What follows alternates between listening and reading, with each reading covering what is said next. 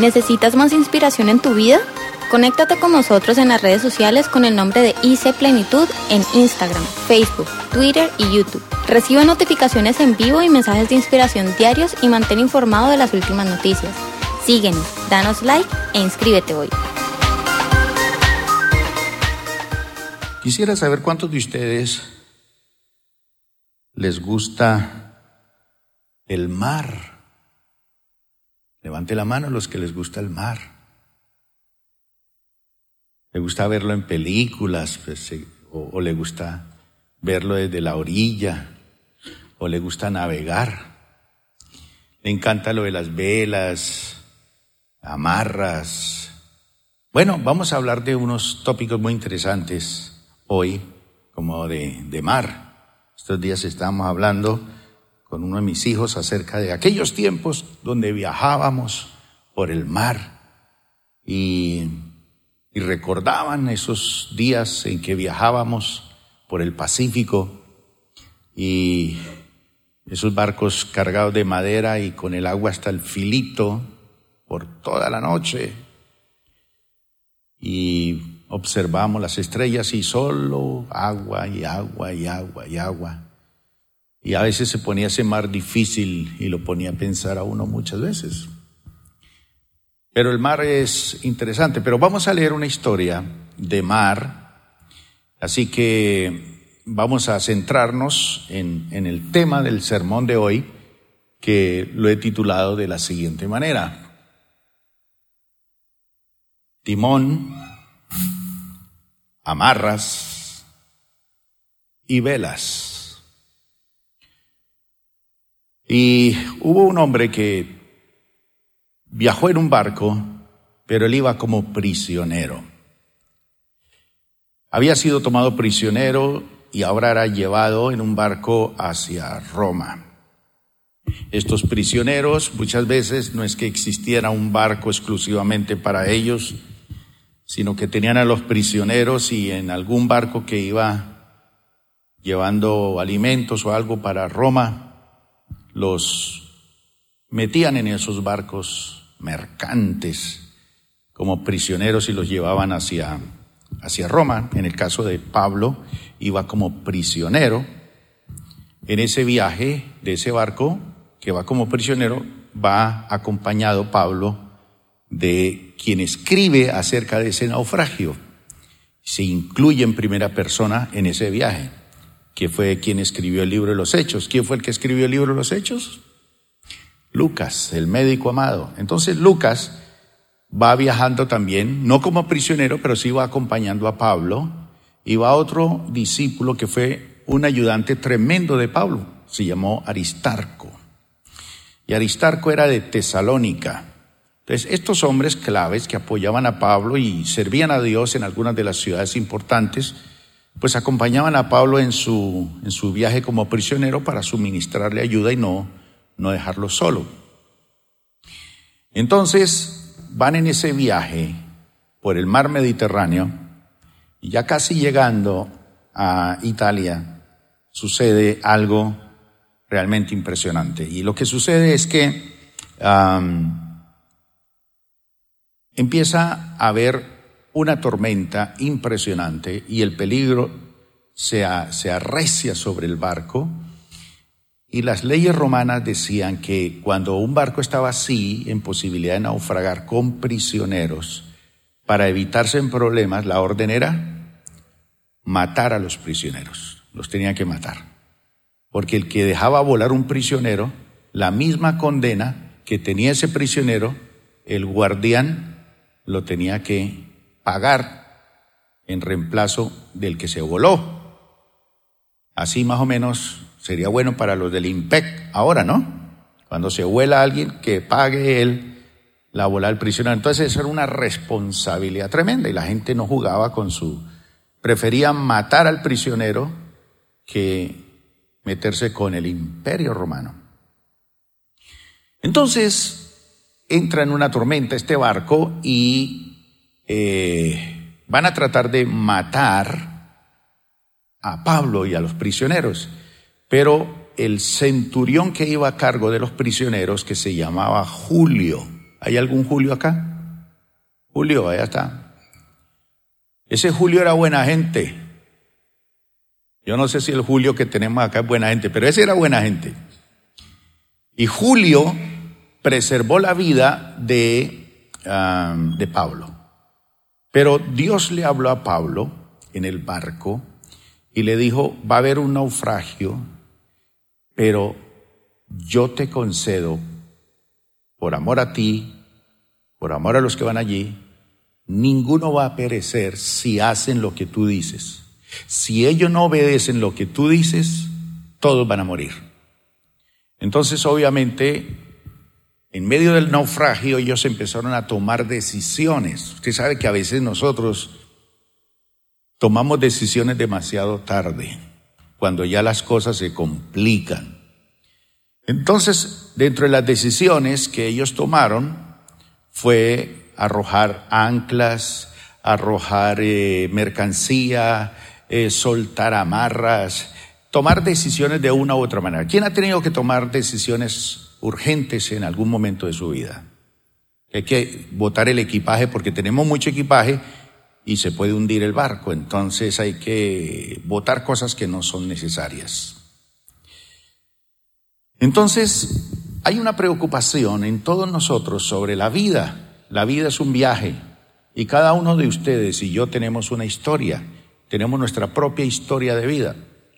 A veces cuando me siento en la oficina a hablar con alguna persona de la iglesia, me cuentan o yo les pregunto, no por chismosear, sino por preguntar la historia de su vida. Y son historias como para uno registrarlas en un libro, historias marcadas por el dolor, el sufrimiento, la tragedia, el abandono, la soledad, la tristeza. Menos mal que usted que vino esta mañana no ha tenido, no ha tenido ninguno de esos problemas. Pero son novelas experiencias de vida desgarradoras. Cada uno tenemos nuestra propia historia de vida. Y Dios tiene un propósito y un destino para todos nosotros.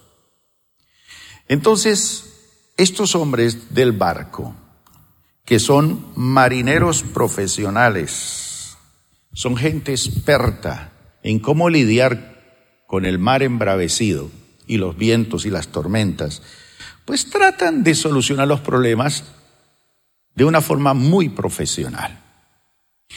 Y entonces de forma profesional a veces las cosas no funcionan.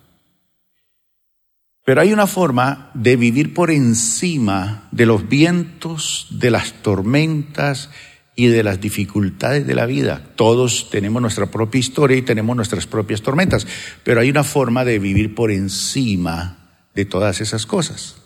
Lastimosamente, optamos por ese estilo de vida después de muchos años de ser cristianos, no al principio de nuestra vida cristiana. Entonces necesitamos pelarnos los codos, las rodillas, caernos, golpearnos, fracasar, para que al final uno como que se rinde y le dice, Señor, tú tienes toda la razón, he sido necio.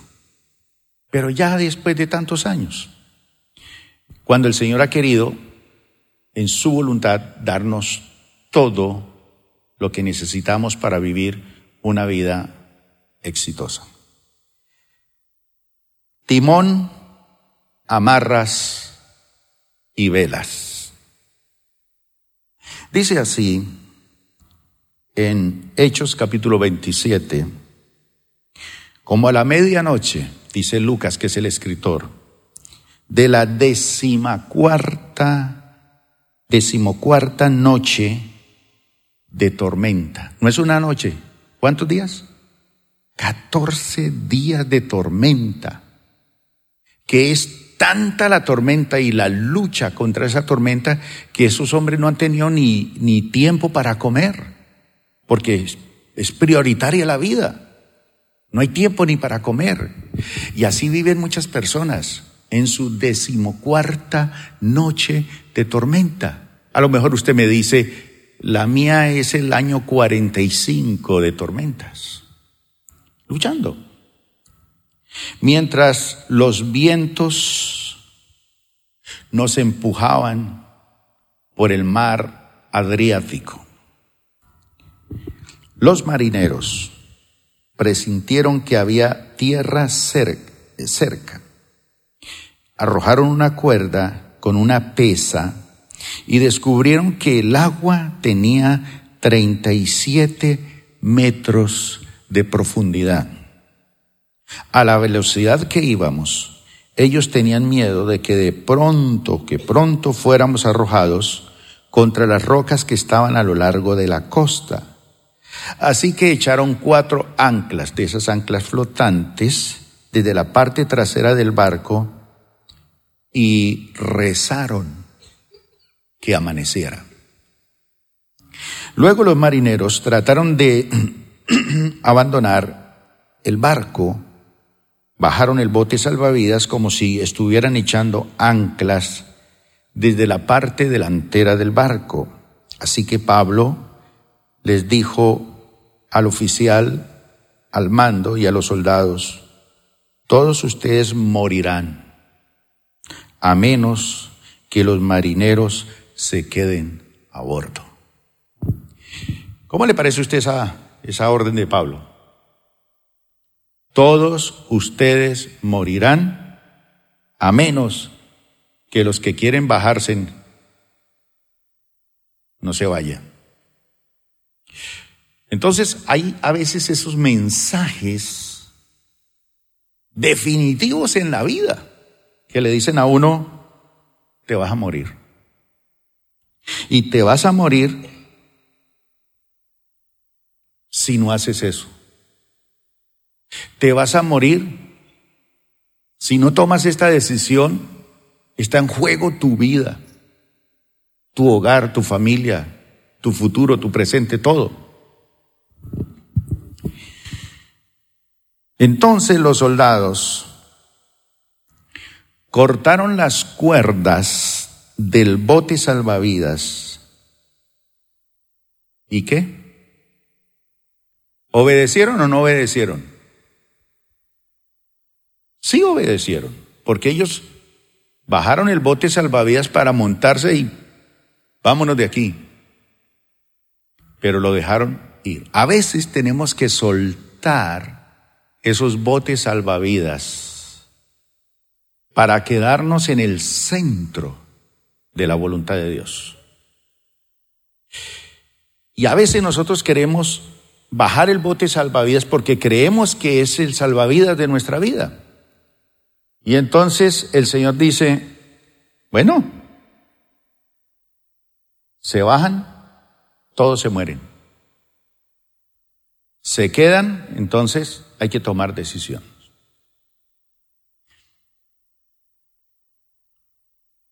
Cuando he leído la vida de grandes misioneros que han hecho obra espectacular en naciones del mundo, fueron hombres que viajaron en barcos y cortaron las amarras de sus barcos para no regresar jamás a su país. Y algunos viajaron una o dos veces en toda su vida de misioneros a su tierra, porque dedicaron toda su vida. Y cuando se trata del Señor hay que cortar las amarras, porque no vamos a regresar nuevamente a las cosas del mundo. No podemos regresar nuevamente a esa vida que vivimos sin sentido. Y si usted no hace eso, es su salvavidas que lo tiene ahí por si al caso. O, cortas, o cortas la cuerda y obedeces, esa es la cuerda de la obediencia, o te mueres. Y hoy vamos a tomar decisiones muy importantes. Cuando empezó a amanecer, Pablo animó a todos a que comieran. Ustedes han estado tan preocupados que no han comido nada en dos semanas, les dijo. Por favor, por su propio bien, coman algo ahora. 14 días sin comer. Ahora hay personas que han estado tan metidos en lidiando con las tormentas de su vida que no han tenido tiempo ni para comer. Comen todos afanados. Dice la palabra de Dios que Dios nos da todas las cosas en abundancia. ¿Para qué? Para que las disfrutemos. Pero hay gente que se la pasa solamente lidiando con los problemas. Problemas del hogar, problemas financieros, problemas eh, empresariales, problemas de todo tipo y todo el día están luchando y por allá sacan un tiempito para comer y eso. No tienen tiempo para comer. Además, en aquel tiempo, los marineros tenían una costumbre cuando entraban en tormentas. Y es que ellos rezaban y ayunaban para preservar su vida del peligro. Era como una cultura de los marineros. Porque a veces le toca ayunar cuando las cosas apremian, ¿no? Entonces les dice que coman. Así que tomó un poco de pan, dio gracias a Dios delante de todos, partió un pedazo y se lo comió. Y eso como que les dio ganas de comer. Entonces todos se animaron y empezaron a comer. Los 276 que estábamos a bordo. Eran 276 personas, vidas que estaban en juego, y Dios le había dicho a Pablo, si te obedecen, si hacen lo que yo les digo, ninguno se va a morir. Y Pablo le dice, tranquilos, el ángel del Señor a quien yo sirvo me habló y me dijo que ninguno se va a morir, pero si no hacen lo que les digo, se mueren. Y comieron, comieron, recobraron ánimo. 276 estábamos a bordo. Esta semana fuimos impactados por una noticia aquí en el valle sobre un bus que viajó hacia el Ecuador con muchas mujeres que iban allí de paseo al Ecuador y Perú y esta cosa, y algo salió mal. Y esas algunos de ellos iban a conocer el mar por primera vez. Y encontraron la muerte. Murieron. Fue un accidente terrible, trágico. Y hay más historia en ese, pero son vidas, son familias que sufren. Aquí hay 276 que estábamos a bordo. ¿Cuántas personas van a bordo del barco de la historia de su propia vida? Y usted es la clave para que esos 276 se salven. Porque usted tiene la revelación y la palabra de Dios y la convicción de que el Señor le va a dar su familia, sus amigos para el Señor. Entonces dice, después de comer, la tripulación empezó a hacer algo más adicional. ¿Qué, ¿Qué hizo? Redujo aún más el peso del barco, echando al mar la carga de trigo. Esos barcos mercantes llevaban mucho trigo para, para Roma. Pero ellos tomaron la decisión de aligerar el barco. Entonces, esta palabra también es interesante aquí, porque ellos eh, deciden reducir más el peso. Y para todos los que estamos gorditos aquí en esta mañana, le es una bendición maravillosa. Cada kilo menos que usted reduzca es más vida para usted y para su embarcación. Cada kilo de más peso es menos salud para usted. Pero también tenemos cargas adicionales de peso Por eso dice el Señor en su palabra, despojémonos de todo peso y pecado que no nos deja avanzar.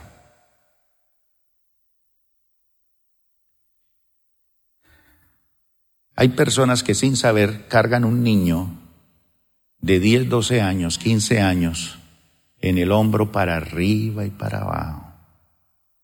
Un niño de 15, 20, 30 kilos con él duermen, con él se levantan, con él van al baño.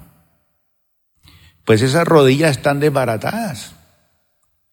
Pero bueno, aunque sea gordito, que entre al cielo. Pero hay otros pesos y contrapesos.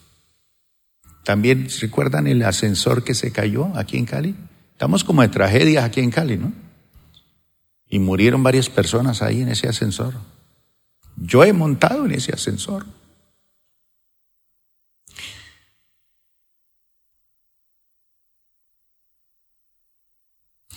Cuando amaneció, sigue diciendo Lucas, no reconocieron la costa, pero vieron una bahía con una playa y se preguntaban si podrían llegar a la costa haciendo encallar el barco. Entonces hicieron algo más. ¿Qué? ¿Para qué sirven las anclas? A veces hay que cortar esas anclas que nos tienen anclados a situaciones que no deberíamos estar anclados allá. Por ejemplo, la amargura, la crítica, el chisme, el bochinche. No sé, hay cosas a las cuales estamos anclados allí, a las quejas, a la murmuración, a la falta de fe, a no entender el propósito de Dios. Y dice, cortaron las anclas y las dejaron en el mar. Luego soltaron los timones, izaron las velas de proa y se dirigieron a la costa. Pero chocaron contra un banco de arena y el barco encalló demasiado rápido la proa del barco se clavó en la arena, mientras que la popa fue golpeada repetidas veces por la fuerza de las olas y comenzó a hacerse pedazos. A veces nuestras barcas tienen que volverse en pedazos, porque son barcas que nos llevan en la dirección contraria a la voluntad y el propósito de Dios. Y aquí viene lo que les decía, los soldados querían matar a los prisioneros para asegurarse de que no nadaran hasta la costa y escaparan.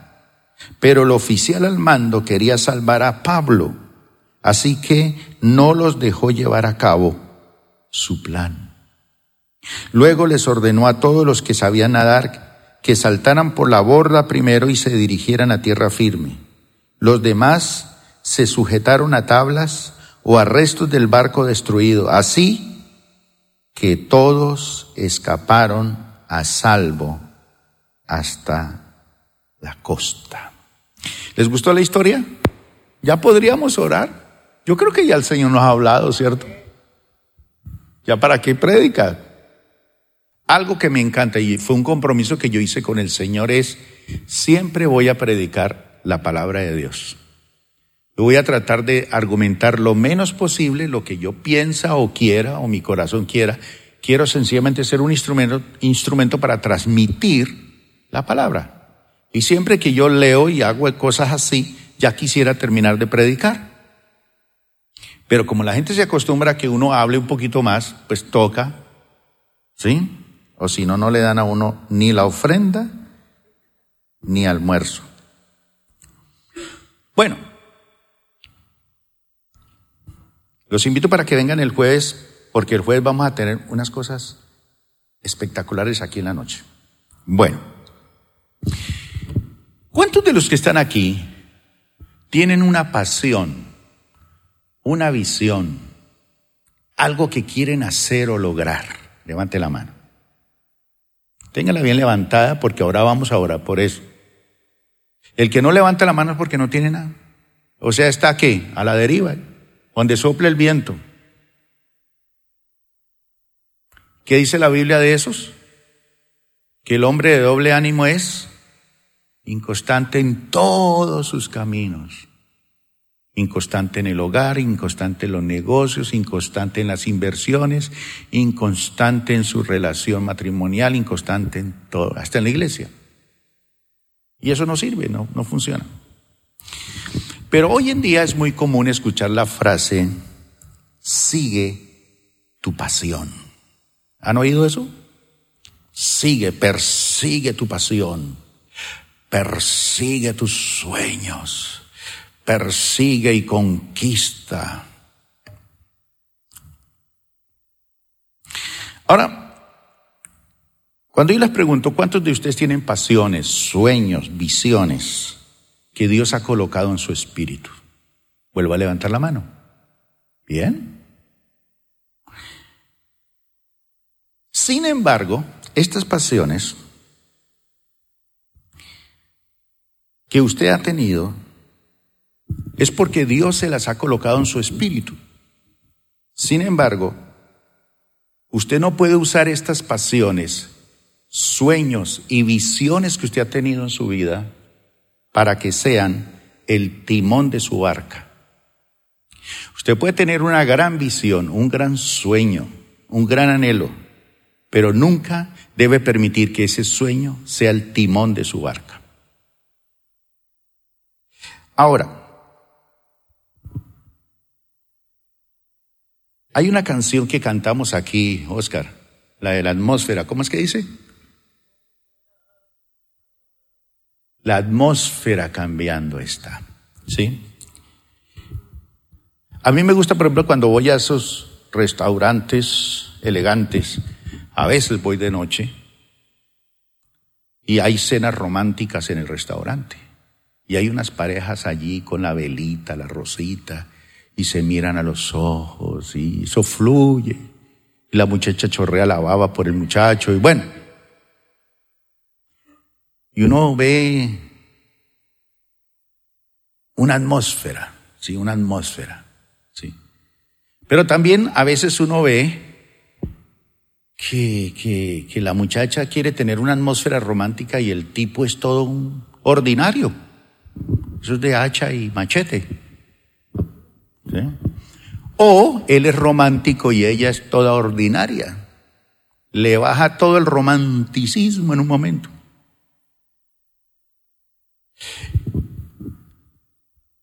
Las visiones y los sueños y los grandes deseos que tenemos en nuestro corazón, tenemos que, de una u otra manera,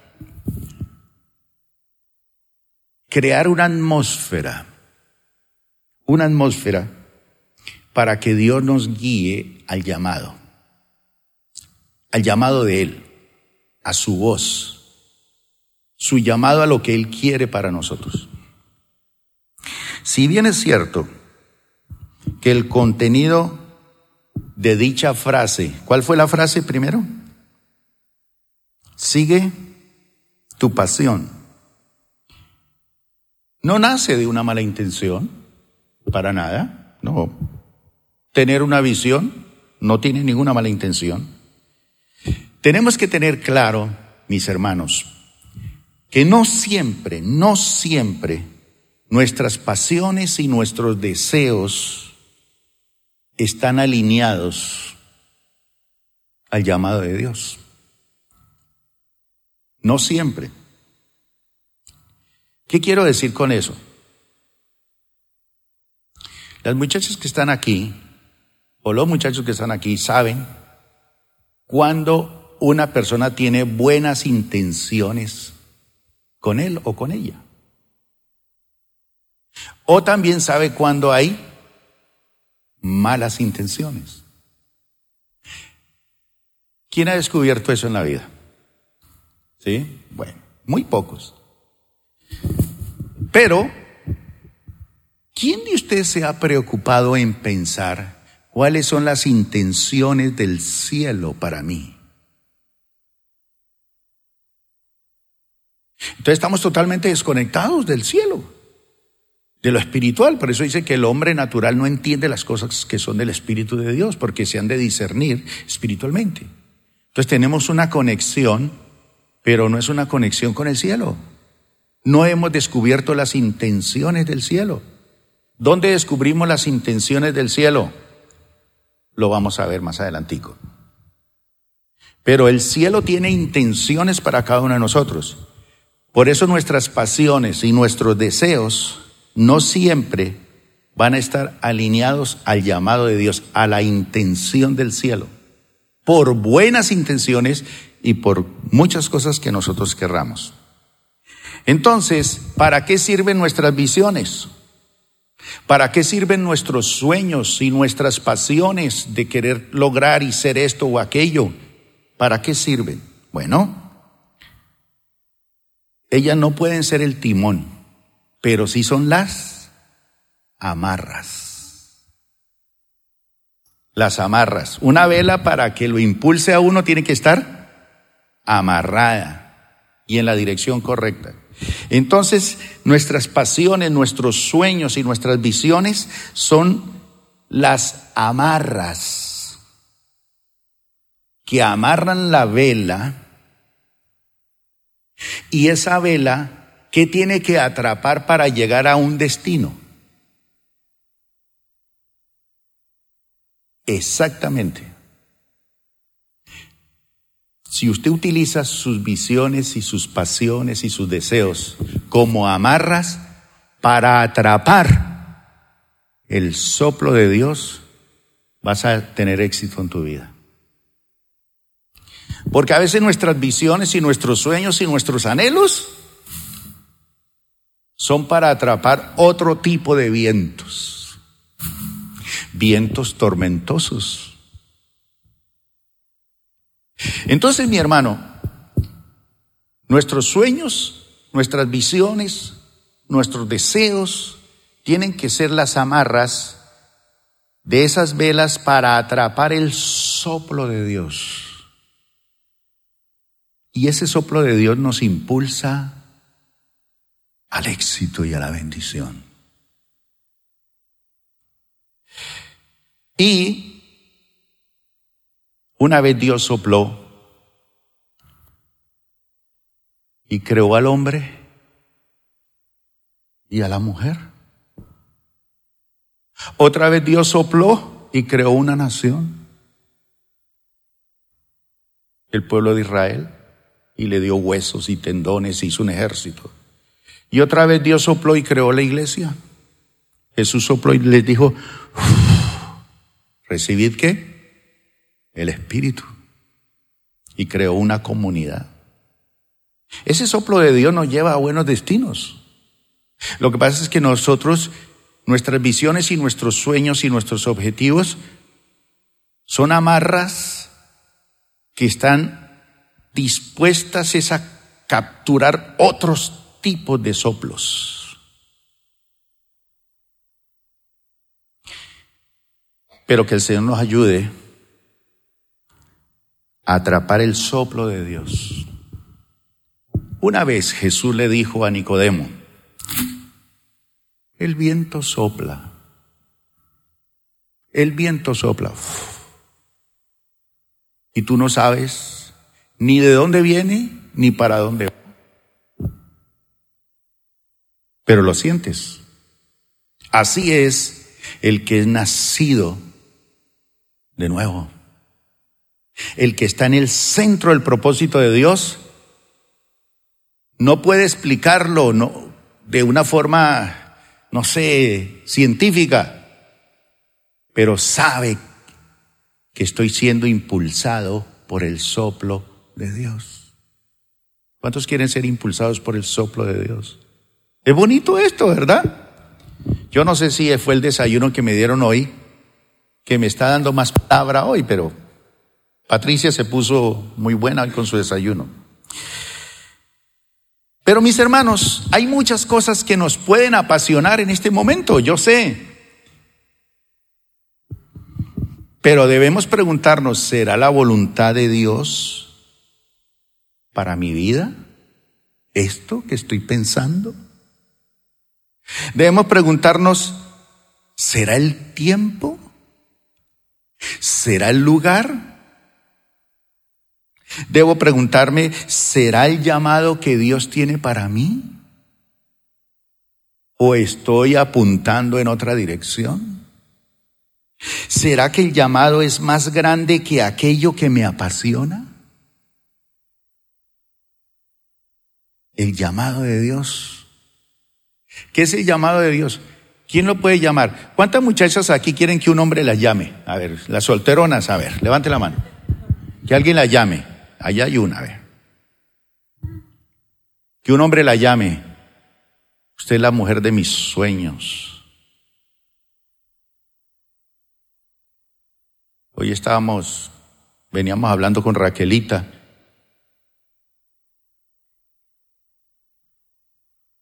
De un hombre que estaba muy preocupado. Porque no le iba bien. Se estaba quejando de la vida. Entonces le pregunta a un sabio y le dice, bueno, estoy preocupado, desesperado. Y él le dice, ¿ha visto el amanecer? ¿Cómo es de lindo? Sí. ¿Ha visto el atardecer? Sí. ¿Ha visto el anochecer? Sí. ¿Ha visto el mar? Por eso es que usted no prospera, por estar perdiendo el tiempo mirando a bobadas.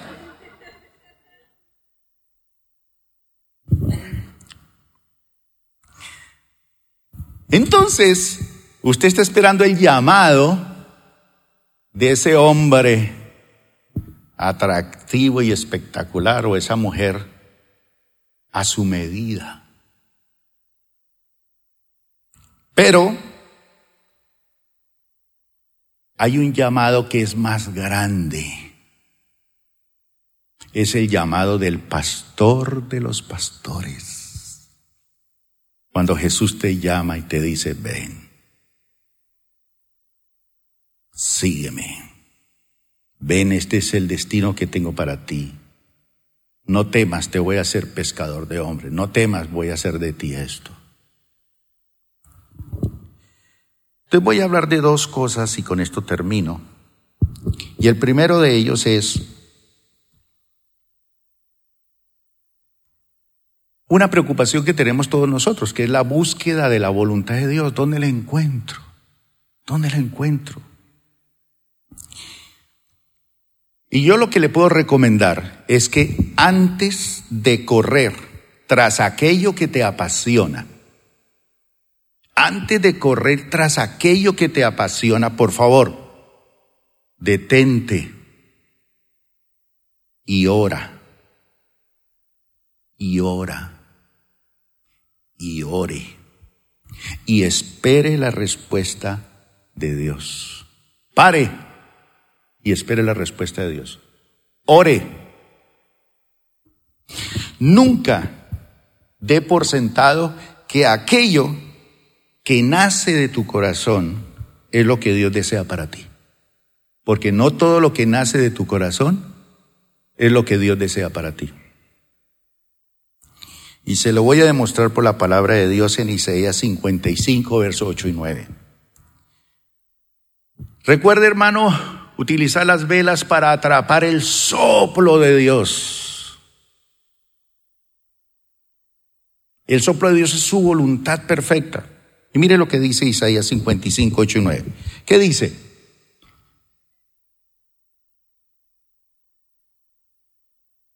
Y mis caminos están muy por encima de lo que pudieran imaginarse. Pues así como los cielos están más altos que la tierra, así mis caminos están más altos que sus caminos y mis pensamientos más altos que sus pensamientos.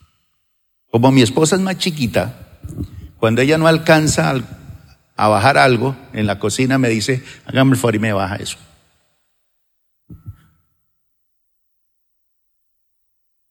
Y en la cocina de Dios, las cosas que uno necesita a veces están muy porque mis pensamientos son más altos que tus pensamientos. Entonces no siempre lo que pensamos y lo que anhelamos y lo que queremos es lo que Dios desea para nosotros. Pero recuerde, los pensamientos de Dios son mucho más amplios que los nuestros. Por eso, mi deseo es que usted y yo nos conectemos al soplo de Dios. Tiremos esas velas y esas amarras hacia allá. Un profeta muy inteligente que se llamó el profeta Jeremías nos habla acerca de cuidar el corazón. No tanto cuidarnos el corazón, sino cuidarnos del corazón. Porque usted toma pastillas para los problemas cardíacos, pero hay otro corazón que no es ese.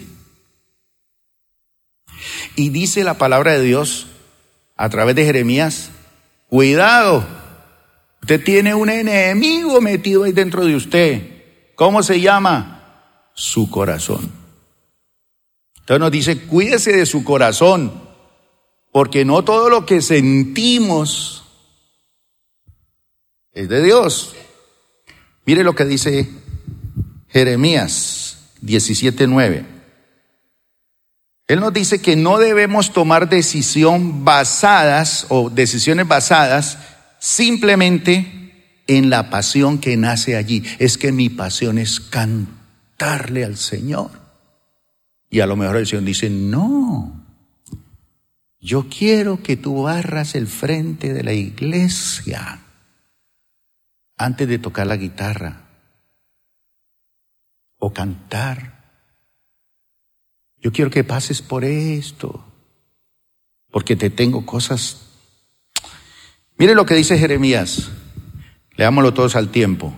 Engañoso es el corazón más que todas las cosas. Y además, ¿qué? Perverso. ¿Quién lo conocerá?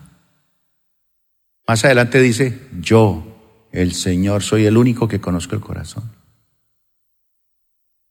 Entonces, si usted se basa solamente en su corazón, ay, si yo siento que Él me ama, ese muchacho es, sí, ese bajista que está allá, ese es el mío.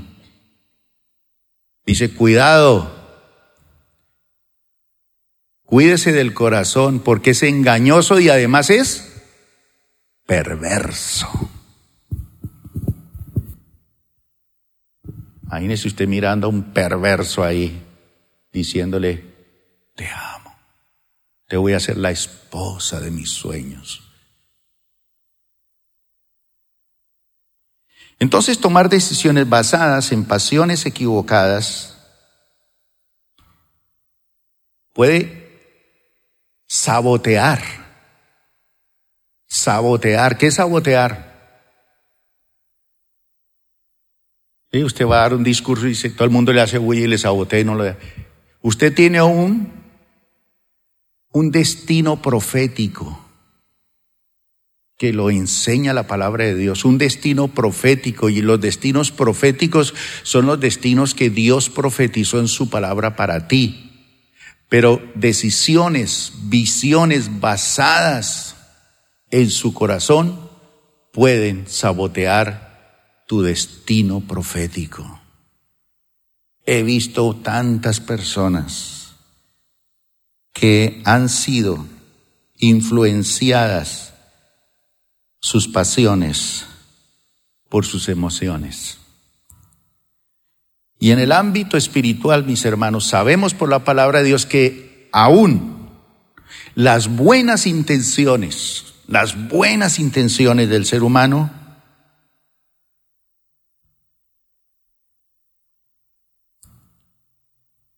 ni aun esas buenas intenciones son suficientes cuando se trata de hacer la voluntad de Dios. Dura cosa te es dar cosas contra el aguijón, le dijo Jesús a Pablo, porque él creía que estaba haciendo la voluntad de Dios y estaba era haciéndose trizas. Entonces, por lo general, nuestras pasiones dependen de las emociones del momento.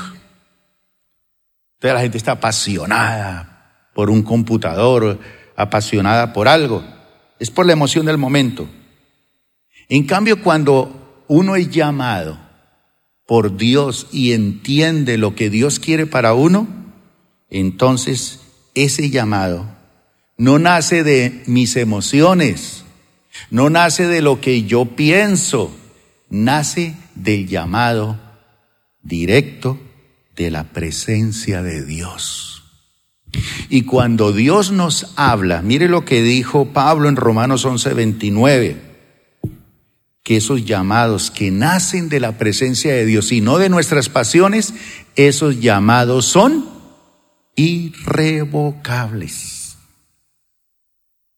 Es decir, mire lo que dice, porque irrevocables son los dones y Él, cuando Dios llama y Él dice, haz esto, Él lo dice, Él sabe por qué lo hace. Entonces, ¿Quién debe ser el timón de tu vida? ¿Y quién debe ser las amarras? Entonces, permítale a Dios, dale el primer lugar a Dios en tu vida y permítele a Dios que Él sea el timón de tu vida y su voz, que está enganchada allí en esas velas, nos va a impulsar mucho más allá de lo que tu pasión y tu visión puede hacerlo. ¿Esto qué quiere decir, mi hermano? Que sí, tu visión y tus sueños te van a llevar lejos. Pero cuando tú te enganchas en el soplo de Dios, te llevará mucho más lejos. Un aplauso para el rey.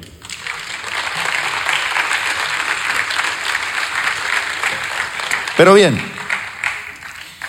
aquí viene algo que es muy importante, mi hermano, y es la segunda parte. Hay que alinear. ¿Qué es alinear? ¿Quién de ustedes se ha hecho ortodoncia alguna vez? Es delicioso, ¿no? ¿Qué, le, qué hace la ortodoncia? Le alinea los dientes torcidos, chuecos, feos. Y tiene que pasar por unos dolores terribles. Pero después de dos años de dolor, como si tuviera diamantes en los dientes, y le sonríe a cualquiera. Y eso duele. Hay que alinear ¿Cómo alinear? Vamos a ver nuestra pasión al corazón de Dios. Ustedes saben que en esta sociedad que estamos viviendo ahorita, en este tiempo, muchas veces la gente es movida, ¿por qué? Por el deseo de tener qué? Esa palabrita, éxito o reconocimiento. ¿Y quién de ustedes quiere tener éxito? Levante la mano. Reconocimiento. Todos. Chévere. Éxito en la empresa, éxito en el hogar, éxito en todo. Sí. Pero muchos de ustedes se van a dar cuenta por qué se ha quedado en deseos eso hace 20 años, pero nunca lo ha logrado. Porque usted nunca ha alineado su pasión al corazón de Dios. Lo está alineando a lo que dice allí el Fondo Monetario Internacional, lo está alineando a lo que dice la revista Soho. Lo está alineando a lo que dicen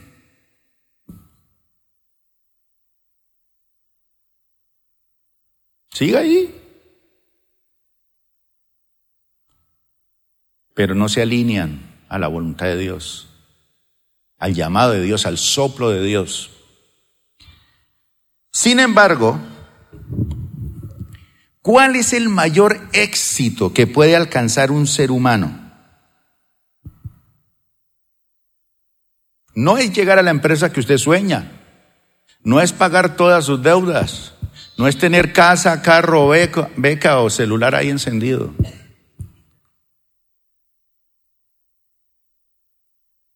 No. El mayor éxito que puede alcanzar un ser humano. Ahí usted va a decir, soy exitoso. Cuando usted cumpla la voluntad de Dios para su vida. Ahí está usted siendo exitoso. Entonces, para eso primero tenemos que, que hacer algo. Mire, tenemos que caminar en obediencia de la palabra de Dios, porque ese es el mejor viento. Y a todo lo que Él va trazando a lo largo de nuestra historia. Estoy pasando por un instante de la historia de mi vida. Ya pasé por otros instantes de mi historia de mi vida. A veces quisiera volver a rejuvenecer unos 30 o 40 años para hacer cosas que no hice cuando debía haberlo hecho.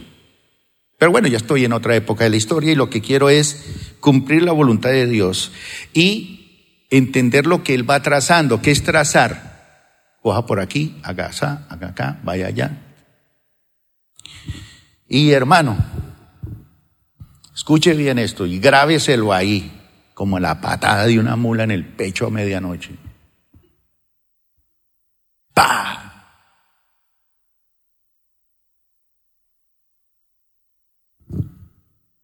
Mire para todo lado aquí en la iglesia y no me mire a mí.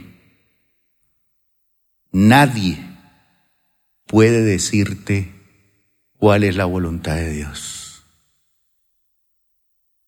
Nadie. Ah, ¿cómo así? Yo venía aquí a ver si usted me decía, no, antes devuélveme la ofrenda que di. Bueno, vaya, reclámela. Nadie puede decirte cuál es la voluntad de Dios para tu vida. Solo, solo tú en oración y en búsqueda podrás tener acceso al corazón del Padre. Y cuando tú en oración vas al corazón del Padre, entonces vas a entender tu llamado, la voluntad de Dios para tu vida. Nadie se la va a decir. Ay, es que estoy buscando aquí cinco hermanos que me digan si este hombre es el de mi vida. ¿Qué dice? Te busca la niña más carnal de la iglesia. Claro. Ese tipo tiene plata. Es hasta francés.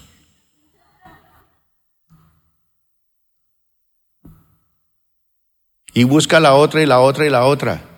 No, no, no, no, no, no. El único que le puede decir cuál es la voluntad de Dios es cuando usted va al secreto.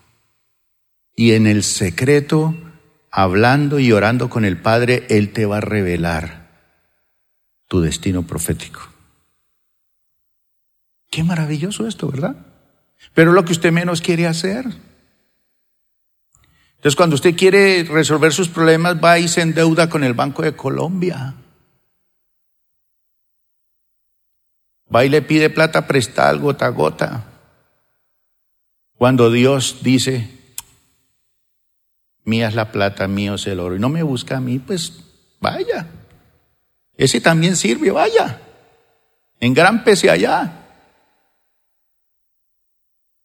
Si está buscando la voluntad de Dios para que le digan cuál va a ser su esposo o su esposa, vaya. Esa iglesia está llena de gente irresponsable, vaya. Por eso me gusta cuando Dios dice en su palabra, no queréis venir a mí, no queréis venir a mí. Ustedes van y cavan cisternas rotas que no tienen agua y no queréis venir a mí que soy fuente de agua viva. Entonces, mis hermanos, aún así, aún así, aunque usted entre a la presencia de Dios y entre allá al corazón del Padre, tendrás que esperar en fe muchas veces ante el silencio de Dios. Y en fe, en ocasiones, irá en oposición esa fe. A veces, en ocasiones, irá en oposición a aquello que nos gustaría que fuera o desearíamos hacer. Se llama, oiga bien esto, obediencia. Y es la semilla del verdadero éxito. Los que están en cuarto nivel saben lo que es el poder y lo que es el don de la semilla. ¿Saben? ¿Se acuerdan? ¿Cuál es la diferencia entre, o qué es la característica que tiene una semilla? Que hay que cultivarla. La obediencia es la semilla del verdadero éxito. Obedezca la palabra. Si usted obedece lo que Dios dice, éxito. Entonces, en esa búsqueda personal por su voluntad, pídale allá al Padre en el secreto que ponga sus deseos en tu espíritu.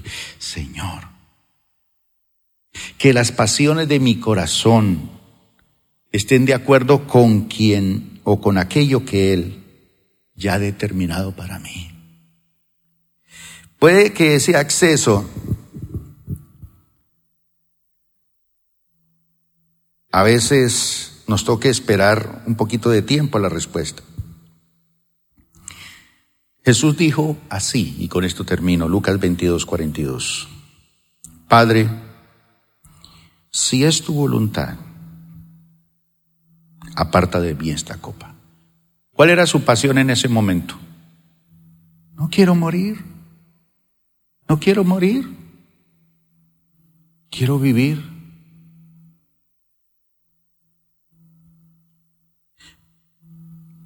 Si es tu voluntad, aparta de mí esta copa, pero no se haga mi voluntad, sino la tuya. Entonces, mis hermanos,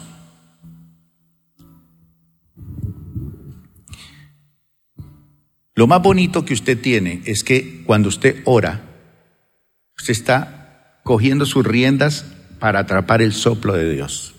Y cuando usted toma el soplo de Dios, va a tener acceso a la intención que tiene el cielo para ti.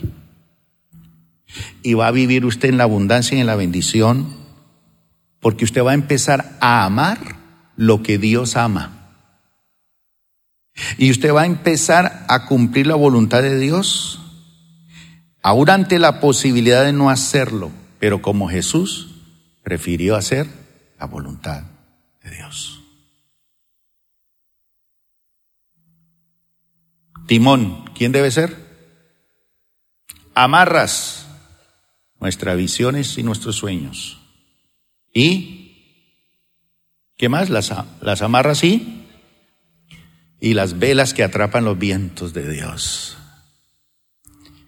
Vamos a orar, porque yo sé que nuestras velas muchas veces han estado tras otros vientos y si cree que Dios le ha hablado y quiere que oremos por usted, venga aquí adelante, póngase, póngase al día con Dios. Venga aquí y diga, Señor, tú me has hablado hoy. Aquí vengo, Señor, a quebrantarme, a despojarme, a romper, a amarras, a soltarme de muchas cosas. Gracias por acompañarnos el día de hoy. Nosotros creemos que Dios quiere hacer más cosas para ti y a través de ti, y nos encantaría saberlo. Si has sido impactado por este ministerio, compártelo en nuestro correo electrónico info.plenitud.org. Otra vez muchas gracias por acompañarnos y esperamos que este mensaje sea de bendición para ti.